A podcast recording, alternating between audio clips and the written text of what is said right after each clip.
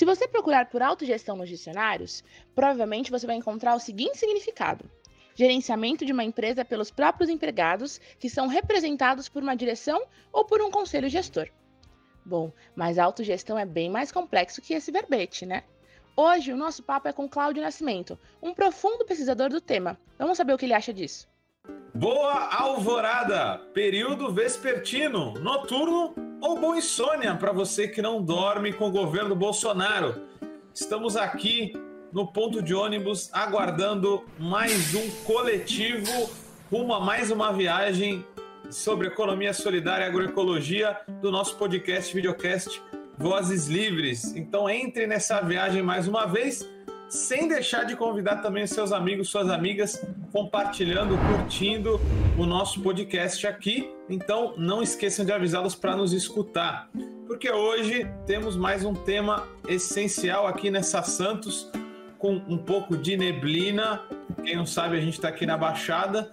Hoje, nesse dia especial, vamos conversar com alguém que é central ah, para entender economia solidária e para entender esse projeto alternativo de esquerda, baseado nela, na autogestão dos trabalhadores e trabalhadoras. Então a gente vai ter hoje aqui o Cláudio Nascimento, ah, que é educador popular, um conhecedor da Rosa Luxemburgo e de sua obra, muito é, inteirado também nas discussões dos nossos povos originários e seus modos de vida, que eram também baseados na autogestão, escritor do livro, entre outros, um que eu gosto bastante, que é a autogestão comunal. Então, esse é o Cláudio Nascimento. Bem-vindo, Cláudio, bom te ter aqui. Se apresenta para a galera aí de onde que você vem, o que come, o que gosta de fazer da vida também.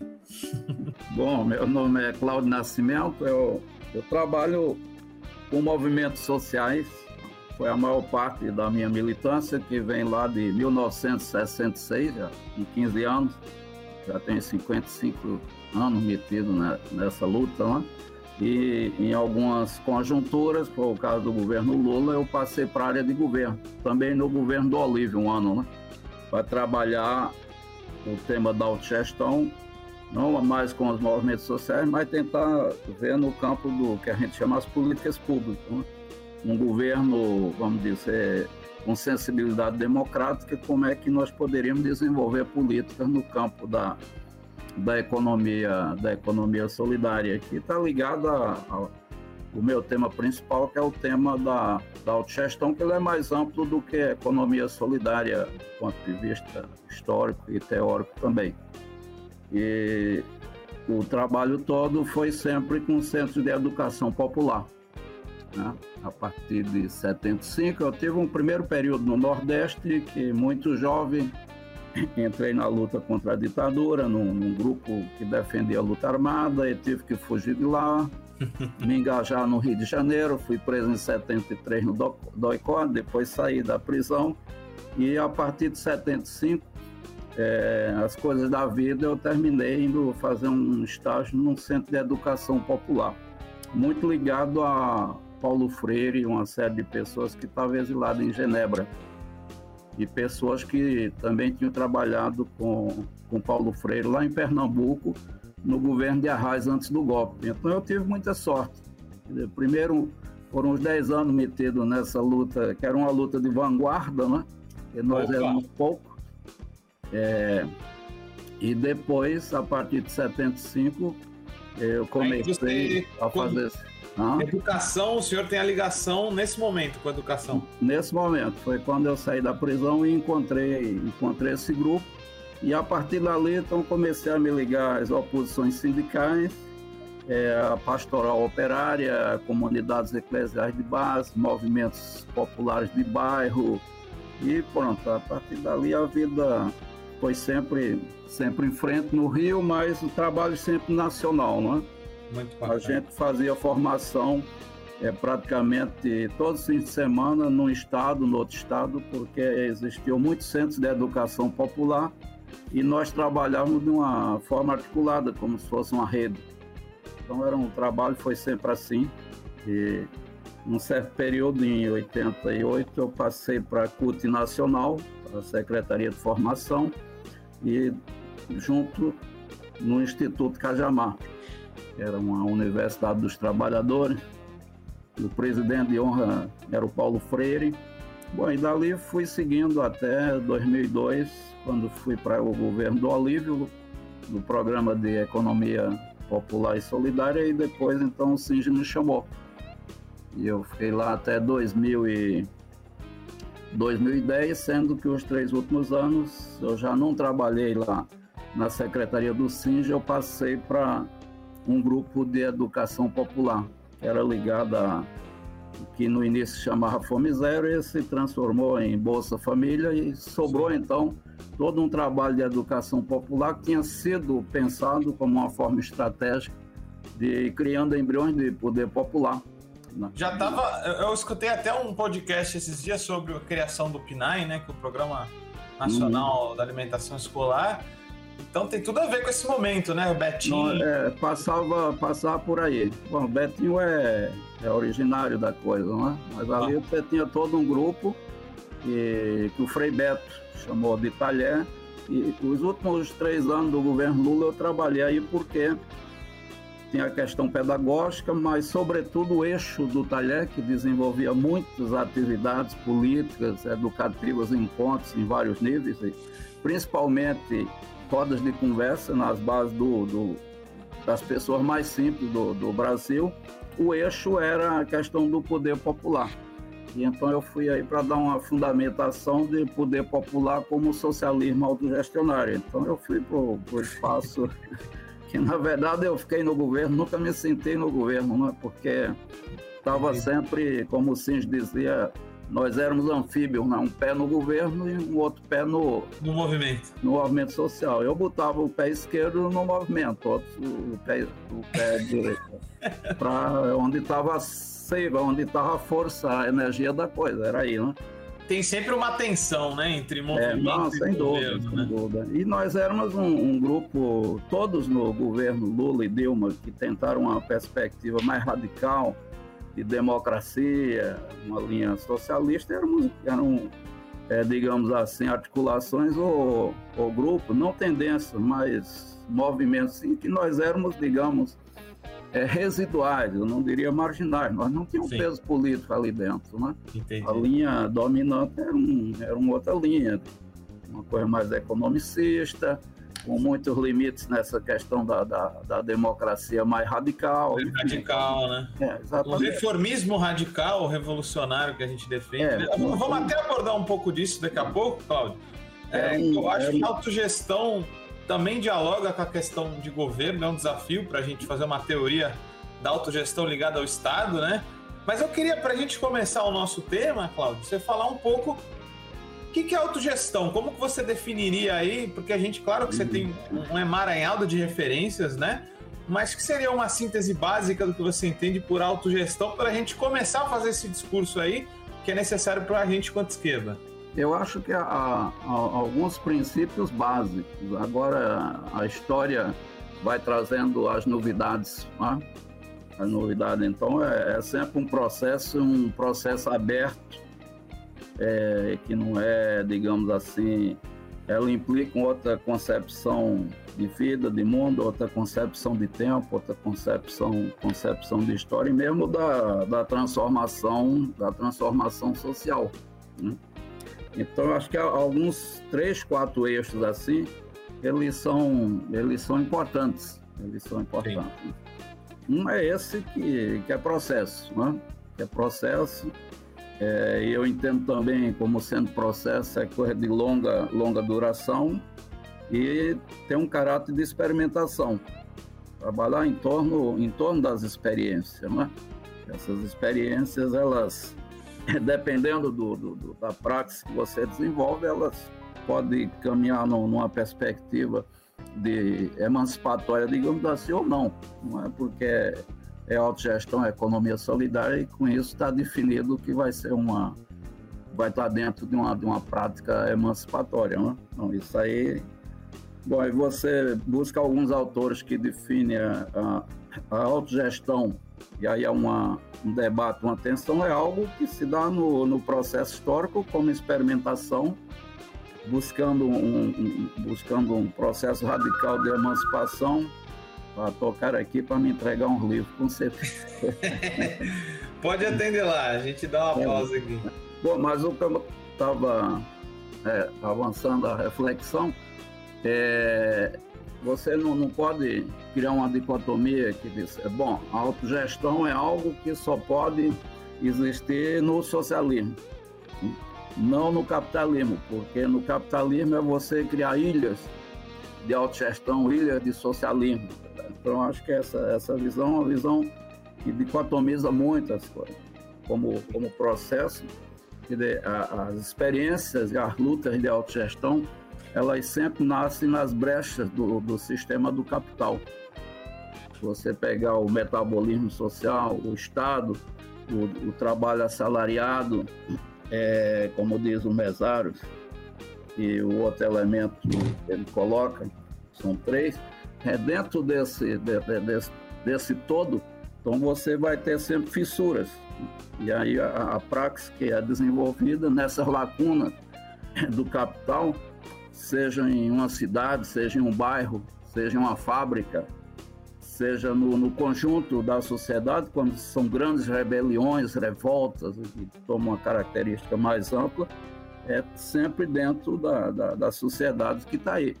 E aí Mas são essa, essas ilhas que servem de inspiração, né? Para um. É, são vários autores chamam de, de interstício da, é, na estrutura né, da, da, da, sociedade capitalista. O Singe fala disso, o Nicos Pulantes fala disso, é, você tem o João Holloway fala disso, cada um vendo de, um, de, uma determinada, de uma determinada maneira. Eu gosto muito de falar de um, de um metalúrgico francês, que um dos primeiros a escrever muito sobre autogestão, chama-se Daniel Motet.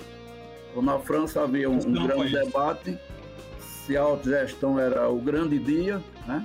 a revolução que acontece num grande dia, como se fosse um dilúvio, de repente desaba sobre, sobre o mundo.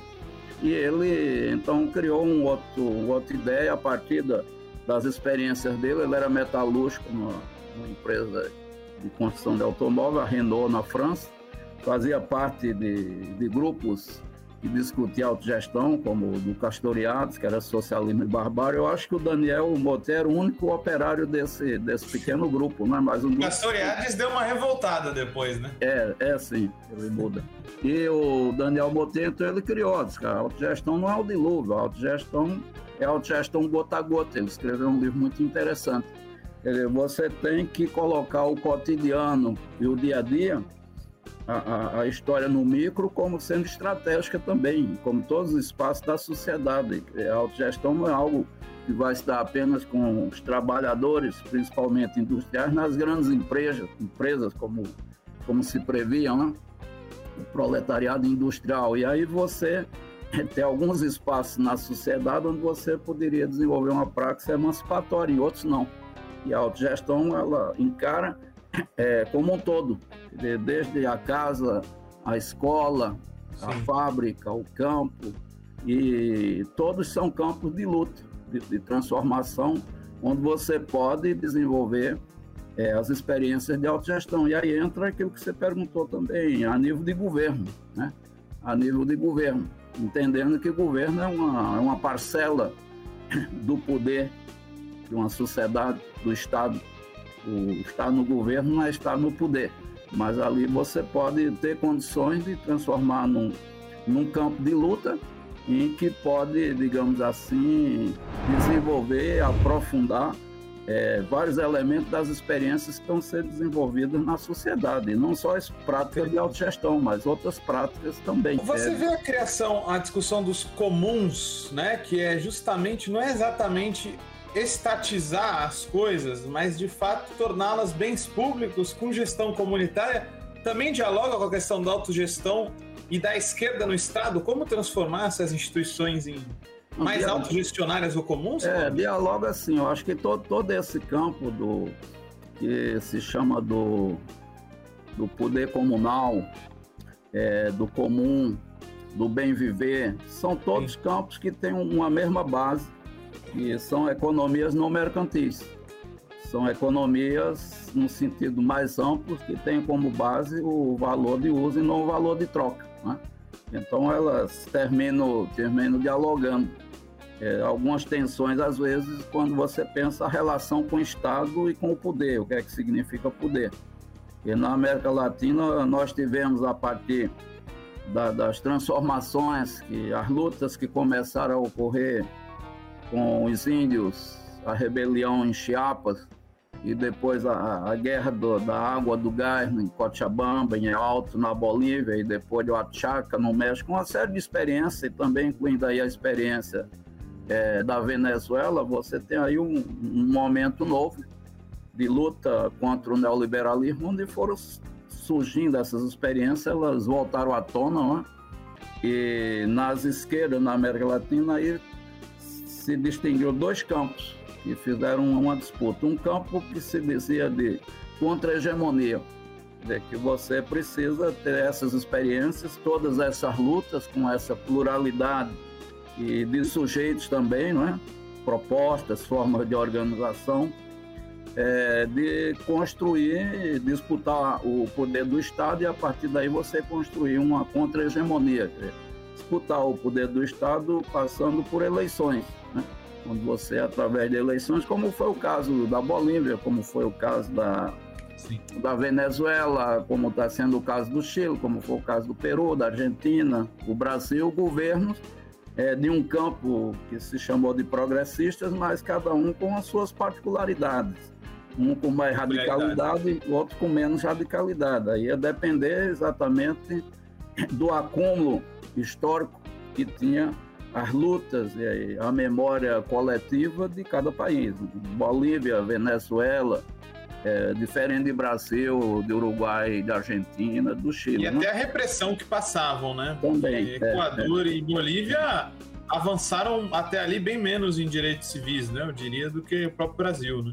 É, porque tem, tem a ver com aquele período das ditaduras na América Latina. Então, essa era uma corrente de contra-hegemonia, então, que falava da, dessa questão de você disputar o poder, passar pelas eleições, e uma outra corrente com um caráter mais autonomista que dizia que não.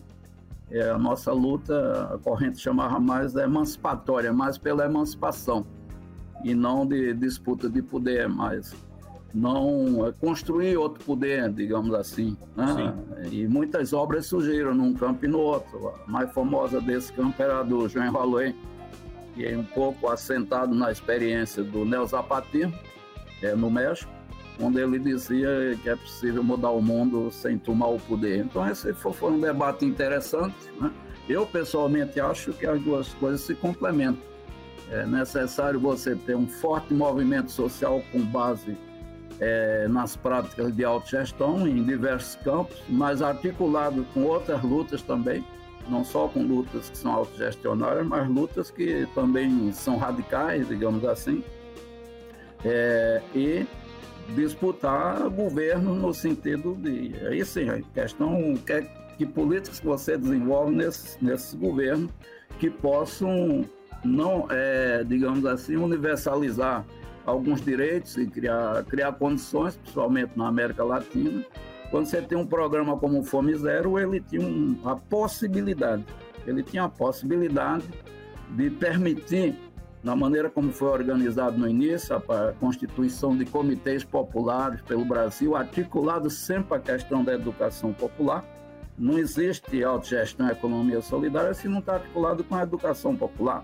Claro, claro. Ela vira uma, vira uma coisa burocrática e talvez o vice-versa. Então, o Fome Zero, no, no início, ele tinha essas possibilidades concretas, né?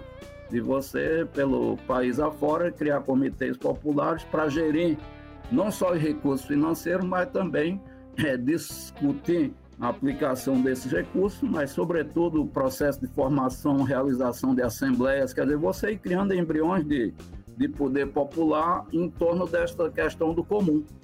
Do comum. Essas lutas que eu falei de indígenas, afrodescendentes, mulheres, juventude, nos anos mais recentes na América Latina, elas se dão em cima de, de, dos bens naturais, a água, o ar, o fogo, né, os outros os quatro princípios da, da, da, natureza e da vida humana. Né? E Podemos aí colocar implica... uma primeira polêmica agora, Cláudio, então? Não só fechando, aí implica o quê? Implica você ter outra relação com a natureza. Né? outra relação com a natureza, que é diferente da relação que tem é, o sistema do capital. É uma relação de, de, de exploração desses bens naturais e, enfim, com isso você entender o, o comum também, não só como aquilo que está na natureza, mas entender o comum como o resultado... Econômico e o político também, né? Resultado da prática da, de homens e mulheres que vão criando a territorialidade, que não é geografia, é cultura humana que é criada e criada nesses valores de emancipação. Né? Então, mais ou menos, só você fez uma pergunta aí, fecharia com três campos assim para pensar a autogestão. Que a palavra em si significa gerir por si próprio, né? No primeiro campo é o campo do, é, dos, dos, meios de produção, né? do campo da produção, enfim, o campo, o campo do trabalho, que é um dos campos mais devastados pela, pelo poder global e colonial é, atual, do, do, capitalismo na sua fase atual, mas significa o quê?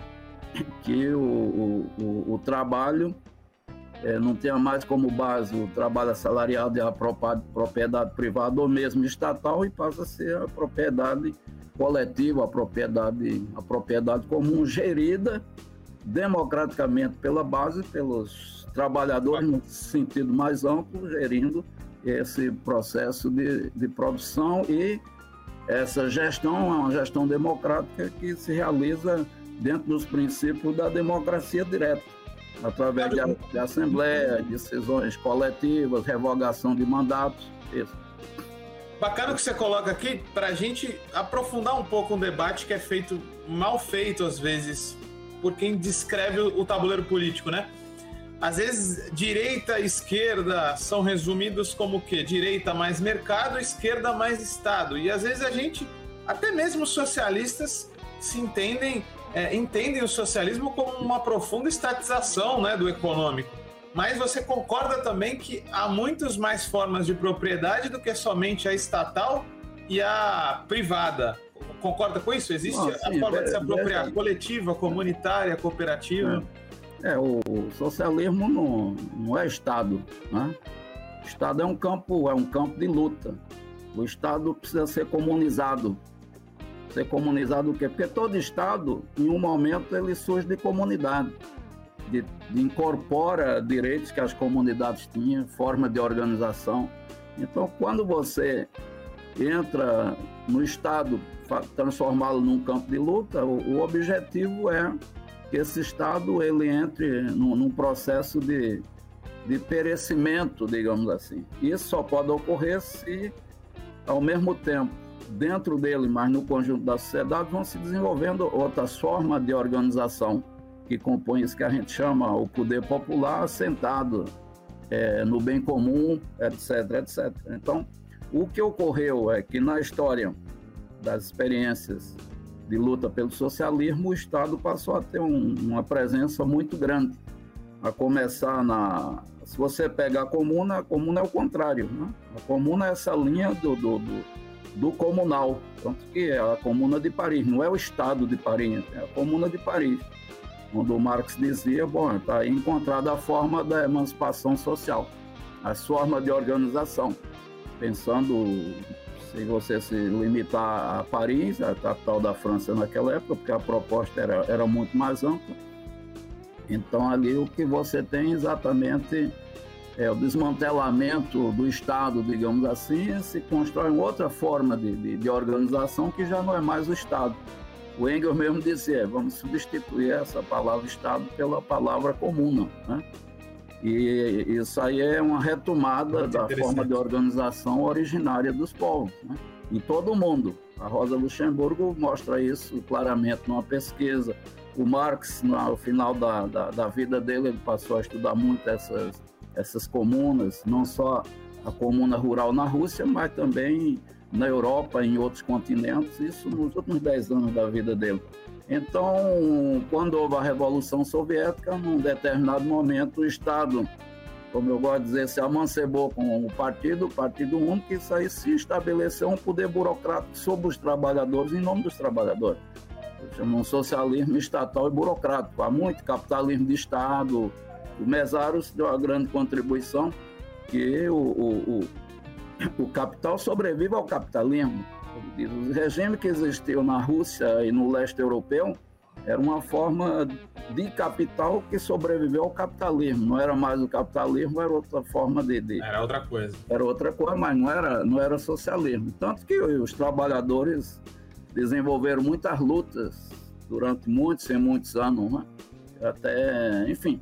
É daí que vem é, essa presença muito forte do Estado e algumas correntes reformistas da social-democracia também, que defendem é, toda essa questão, a questão do Estado. Mas se você observa as experiências desenvolvidas é, no início do, do, do, do, nosso século, século XXI, já não é tanto, não é o Estado. Você vê a Venezuela, a Bolívia, o próprio Equador, eles refundam a nação a partir de constituições com participação popular, incorporando direitos de forma de organização, se diz que o Estado é comunal. Quando você diz que o Estado é comunal, você está numa disputa, num campo de luta, uma disputa por hegemonia, onde não tem nada garantido. É um processo longo de transição e é aquilo que você perguntou, forma de propriedade. Aí o que é que se pode fazer? Um governo assume, se é um governo é, com a sensibilidade democrática e com a visão estratégica da, da, da, da transformação e de governar, você vê a Bolívia, você vê a Venezuela, aonde o que é que você tem? Você abre uma pluralidade de formas de propriedade.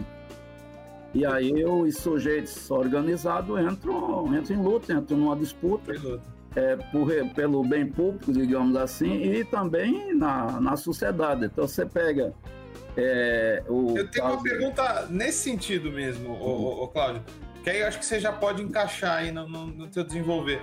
Fazendo até um jabazinho aí pro grande Cláudio, ó, Autogestão Comunal.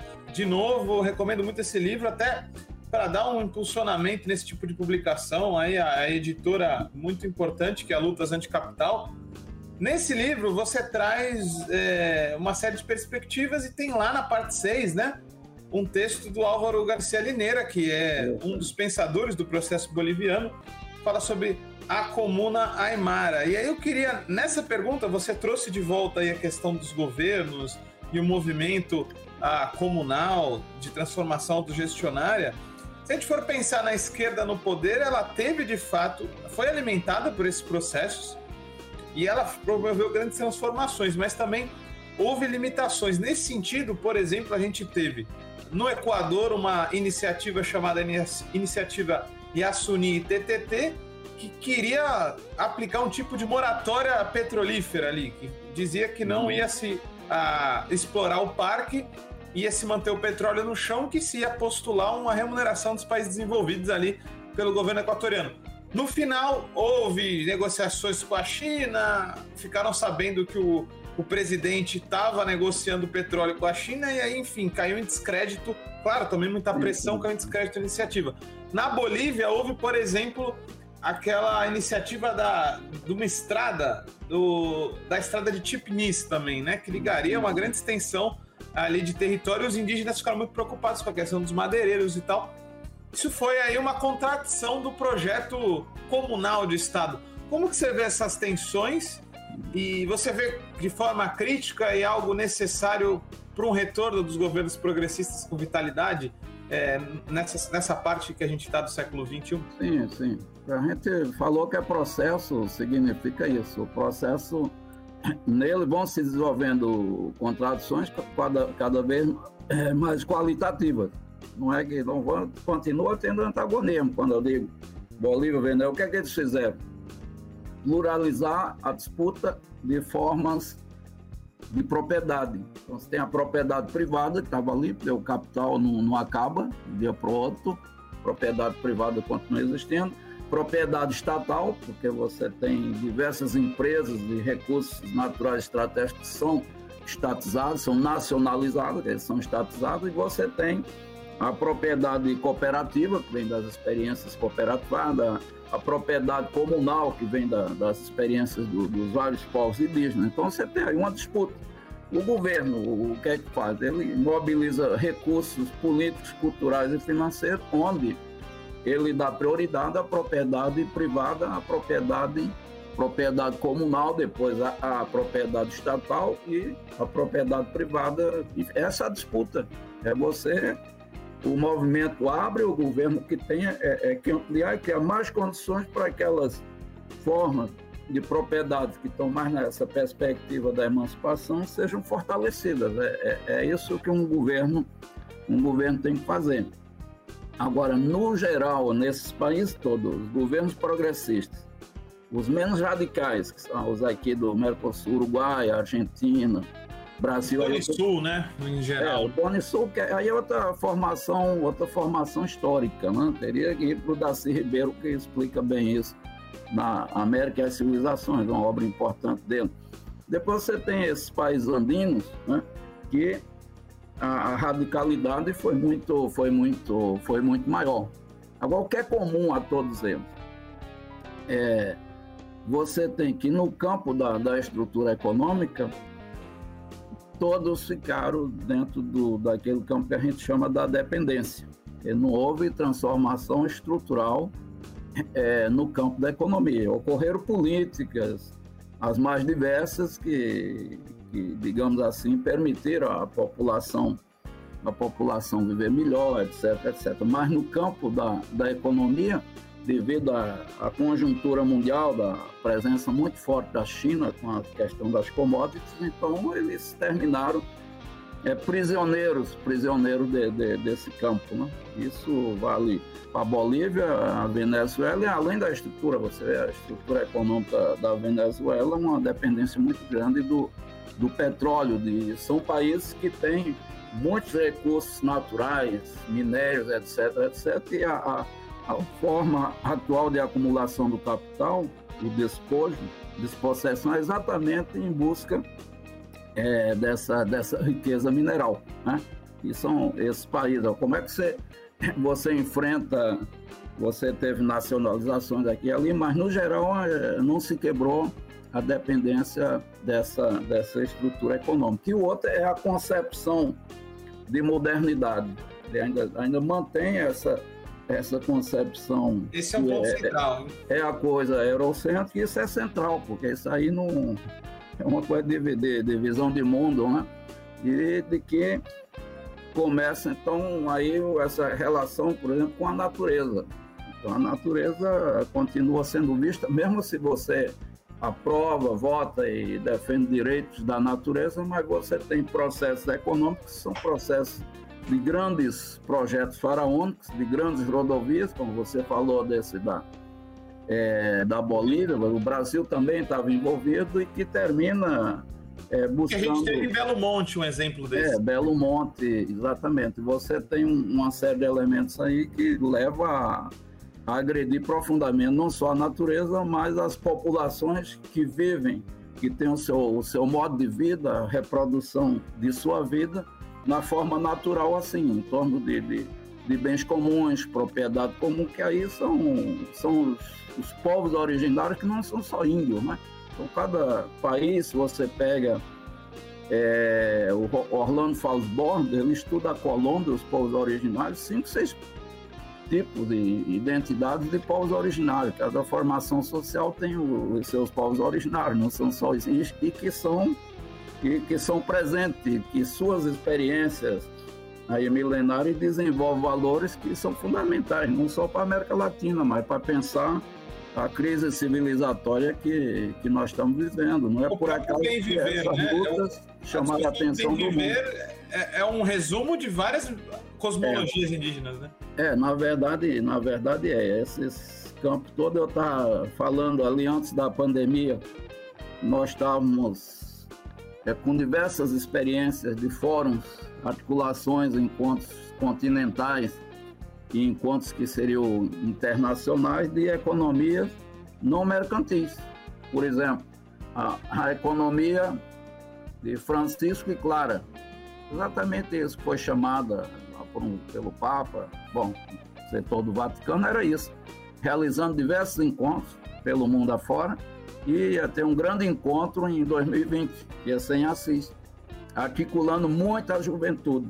Então, são economias não mercantis, que a reprodução da, da vida, da vida social está assentada no valor de uso, na forma natural de, de reprodução da vida humana, como dizia o Marx, que é economia não mercantil. E era a juventude, o Papa imediatamente chamou um outro encontro, esse era um campo que estava se dando. E estava fragmentado isso. Outro nós tivemos, e acho que no próximo ano vai ter no México, mais um encontro da economia dos trabalhadores e das trabalhadoras. E articula, nós fizemos em novembro de 2019, antes da, da pandemia, na Escola Florestão Fernandes, lá do MST, em Guarariba, é, no interior de São Paulo. Um encontro internacional, acho que foi o sétimo, se não me engano. Tinha gente da América Latina toda, só não tinha da Bolívia, porque em outubro de 2019 tinha havido um golpe, né? mas para trocar experiências de empresa recuperada e diversas experimentações que têm como base como base a autogestão. E nem sempre nesse país se chama de economia solidária, etc. Esse era um campo. Outro você tinha uma rede do, do, do currículo universal da economia solidária que também realizou diversos, diversos encontros é, continentais e que ia realizar também um, um encontro internacional e tinha um. É, estou dando exemplo de três ou quatro experiências que estavam caminhando, todas elas em cima da, é, digamos assim, de uma mesma perspectiva. A gente achava, se dois, 2020 faz tudo isso, em 2021 ou 2022 se retoma o Fórum Social Mundial. Em outra, Tem um grande palco, né, de, de, dessa discussão. Né? Porque começou, de certa forma, isso foi se fragmentando, mas estava se criando um, um senso comum, digamos assim, na, na, na, numa parte grande da militância em nível mundial em torno dessa, dessa questão. Eu chamo autogestão, outro chama o comum, outro Sim. vai chamar, vai dar um vai dar um outro nome. E ainda tinha mais um, uns dois que eu não me lembro. É, desse, Economia social, desse... né? É, aí já a Europa eu já, eu já tenho minhas tem, tem, tem diferenças, né? Acho que tem nuances. Ali falta, falta a visão política mais estratégica. Onde nós estamos falando, você tem que falar de classe, de raça, de gênero, você tem que falar de imperialismo, você tem que claro. proposta, proposta socialista e tem. Nesse sentido, Cláudio, nesse sentido, para a gente voltar um pouco, dialogar um pouco a sua obra e também é, para aprofundar algumas questões que muitas vezes Acho que na esquerda a gente no debate, você falou da modernidade, a gente poderia colocar a questão do progressismo, do progresso, mas ainda na questão da autogestão, que referências marxistas você traz? Porque isso de fato talvez não seja tão desenvolvido em alguns marxistas, mas isso de fato está é, na literatura em geral marxista. Quem que você, está, você traria como referências aí para esse pensamento autogestionário? Pô, são, são muitos os pensadores, fica a noite inteira aqui falando. Como eu disse, Quais você, preferidos aí? É, você tem isso no Marx, né, você vai encontrar, é, é, e, e tem uma tensão também. Você pega um Garrodin, que era um marxista, mas não dos mais interessantes, onde o Marx fala da autogestão. O Henri Lefebvre diz que sim, mas ao mesmo tempo diz que não. É um grande pensador da, da autogestão, o Henri Lefebvre, o, o francês. E você vai encontrar muitos outros muitos outros pensadores. O Marx fala no, no, Capital 3 isso, né? Ele fala muito do reino da liberdade é os trabalhadores associados gerindo o metabolismo da economia com a natureza, né? Sim, o tema da, da Primeira Internacional é exatamente isso, a libertação dos trabalhadores era obra dos próprios trabalhadores. Então, na obra dele você encontra. Ultimamente, o, o livro que está no prelo para sair eu fui ampliando, digamos, é, para trazer mais autores da América Latina. Eu trabalhava muito isso, tive que viver um período na, na França e lá eu incorporei muito é, os teóricos da autogestão na França, ou na Europa, né? Ou na Europa. O Castoriadis, Daniel Motet e, e, e, e, tantos são muitos, né? Principalmente na França, a Itália também são muitos os autores, porque naquela época o que é que ocorria? um período de ascenso das lutas por autonomia e autogestão. Nos anos 60, nos anos 70, ou 1968, depois na Itália, em praticamente inúmeros países, a Revolução da Argélia, tinha os teóricos da Iugoslávia, eu gosto muito do grupo Prax. É... Ô, Cláudio, a, a, a, Iugoslávia se acredita, inclusive o termo, já vi gente acreditando ao processo iugoslavo, o, o termo socialismo autogestionário, você também ah, não, de, certa forma, sim. É, eu fiz um texto mostrando que a, a palavra, a palavra a palavra pode vir lá do, do cerro croata da, da Iugoslávia, mas a ideia, a ideia é muito antiga. Claro. A ideia vem de, de povos originários. A ideia que... moderna talvez seja é, aí. A, questão, é a questão não é semântica. A Iugoslávia teve um peso muito grande, mas eu andei estudando o, os metalúrgicos na França. É, eu trabalhei lá numa central sindical e andei estudando e fui vendo as greves que eles desenvolveram no pós-guerra, 46, por ali, ali você vai encontrar isso até a Iugoslávia, porque a Iugoslávia é de 1948 em 1950 é que se declara pelo socialismo autogestionário, que vem de um lado para se contrapor por cima ao governo stalinista, a experiência estatalista, digamos assim, burocrática da, existente na União Soviética, Sim. e eles, o outro lado que vem da Iugoslávia é a própria luta de libertação que eles fizeram que teve caráter revolucionário, onde ainda na luta eles ocupavam territórios, e gerindo fábricas, fazendas, etc. Então ela nasce, ela nasce também das práticas que foram desenvolvidas num processo de libertação na Iugoslávia. Mas o que eu fui vendo é que nos anos, final dos anos 40, por ali, você encontra muitas greves na metalurgia na França, os trabalhadores falavam da socialização dos meios de produção. Isso é o quê? Está falando de autogestão. Né? E, então, a, a, prática, a experiência, a questão já estava colocada muito antes, porque em 68 ela chega a se tornar moda na, na, na França. Todos os grupos, movimentos e os partidos políticos passam a defender a autogestão. O próprio Partido Comunista Francês Bom, é que as autogestiones estão defendendo. E Isso essa, pós-68. E essa central sindical, ela incorpora também a questão do, do socialismo autogestionário e diversos pequenos grupos mais radicais na França, o Partido Socialista Unificado Francês, que é um partido que tem no seu programa a questão da autogestão, até que ele chega ao poder com Mitterrand e a coisa se desfaz. Né? A corrente autogestionária ela, ela vai para o governo e ali foi, foi, eu diria, quase uma tragédia. Mas, enfim, não, não vem só é, da Iugoslávia, apesar de que a Iugoslávia é o primeiro país que tem um regime que se diz com base no socialismo autogestionário e tenta desenvolver a autogestão com todas as suas contradições e também naquela época a Argélia, quando se libertou da França através de um processo revolucionário, também se declarou como um regime na própria Constituição do socialismo autogestionário baseado no Alcorão, porque era da cultura e da religião deles, e com camponeses, etc, etc. Mas foi outra experiência também muito rica, né? que se declara é, socialismo com base na autogestão. Aí, outro na, na frente, você vai ter em 80, já no final do ciclo das lutas de autonomia e autogestão da Europa e no leste europeu, depois de um ciclo de lutas no leste europeu, Polônia, Yugoslávia, Tchecoslováquia, onde a questão da autogestão estava muito forte.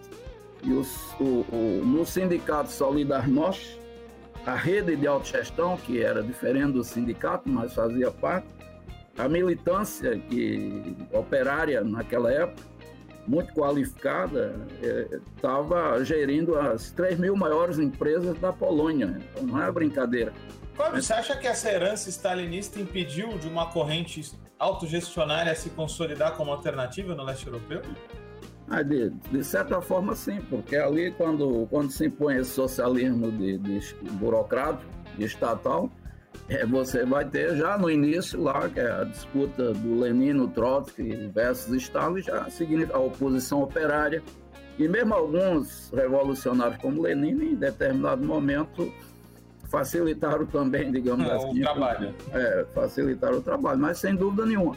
Porque todas as revoltas e rebeliões que começam em 53, em Berlim, é, no leste, na Alemanha, ela já colocava essa questão, porque eles colocavam a propriedade social, na verdade era uma propriedade estatal, que na Constituição juridicamente diz que é uma propriedade de todo o povo, na verdade era só do plano formal jurídico, mas na, na vida real, no processo produtivo, não. Mas aí você, se você não tinha é, uns sindicatos independentes livres, mas você tinha organização nos locais de trabalho. Então, era quando surgiu uma rebelião, a primeira coisa os trabalhadores criavam os conselhos operários, conselhos de autogestão, que, enfim. Aí você vai encontrar depois 56 na Hungria, na própria Polônia, a Tchecoslováquia em 68, que foi uma revolução de conselhos de trabalhadores, então estava sempre assim. Bom, se a propriedade é de todo o povo, se a propriedade social formalmente, vamos então colocá-la na prática. Né? Então você passa até, até a última luta, que foi é, do Solidarnosc, onde a rede de autogestão teve peso no Congresso, 14 dias de Congresso, e então tiraram um documento que seria a República Autogestionária da Polônia. Você vê. Olha que coisa, hein? República é, é, é, muito interessante esse texto, né? porque a dinâmica da luta. Um país que depois se tornou bem, bem anticomunista, né? Não, aí você tem uma mistura de que o que é que determina o quê? A questão nacional, a questão religiosa da, da Igreja Católica, o Papa naquela época, e questão social aos trabalhadores. Se você tem muita. E, não, mas ainda tinha o Pentágono, os americanos, mas outra os trabalhadores davam uma dinâmica. Isso tem que ter dialética para entender, senão você vai. Isso aí foi tudo a serviço do imperialismo. Como os partidos comunistas tradicionais fizeram, inclusive o Partido Comunista de Cuba, né? E no Brasil, em 68, só o Partido Comunista Brasileiro Revolucionário foi quem tirou uma nota criticando a, a invasão da Rússia na chamada Primavera de Praga, em 68, né? Então, tem que ter é, dialética. Eu visitei a Polônia, eu ficava impressionado com as assembleias dos trabalhadores. E eu fui no, em Gdansk, no estaleiro naval Lenine, que era a grande força do, do, dos conselhos operários.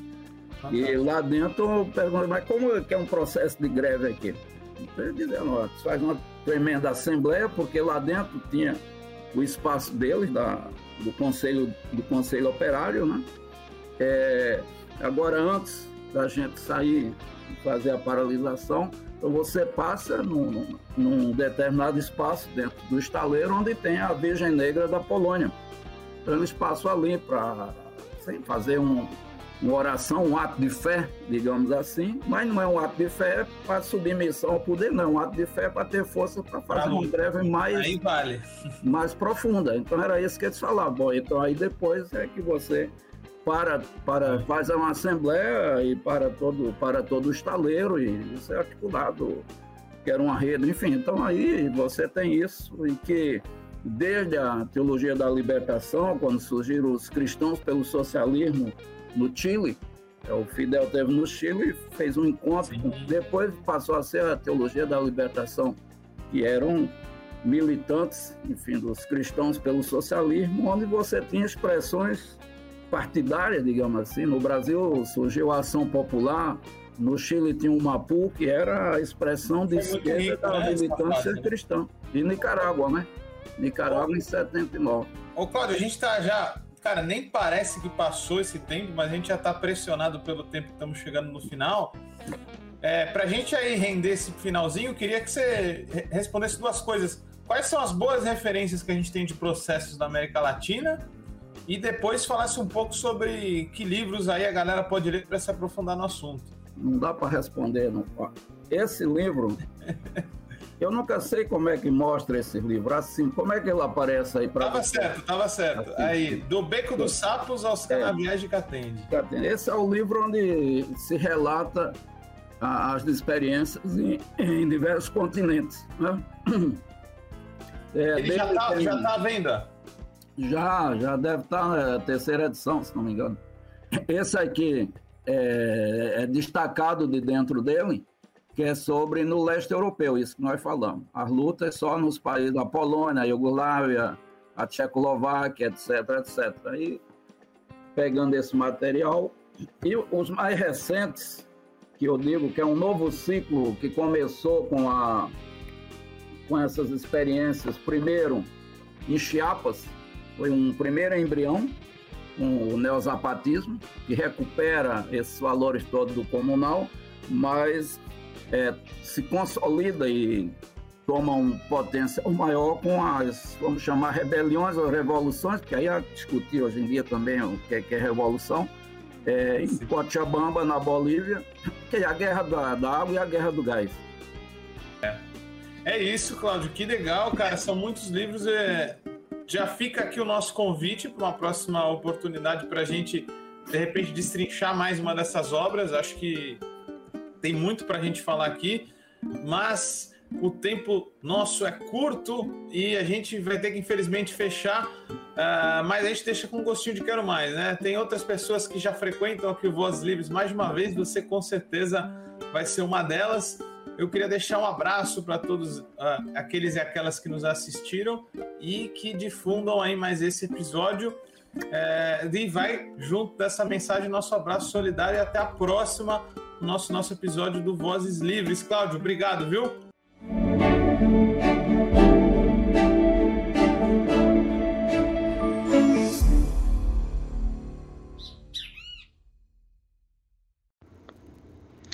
Este programa é uma realização da Rede Livres em parceria com a Fundação Lauro Campos e Marielle Franco, produzido de forma cooperativa pela equipe. Produção executiva: Arlene Medeiros. Edição: Gaspar Lourenço. Técnico de videoconferência: Guilherme Bonfim. Apresentação e pesquisa: Guilherme Prado. Produção e roteiro: Vitória Felipe. Comunicação em redes: Daniel Kepper, Juliana Bortolai e Vinícius Eckler.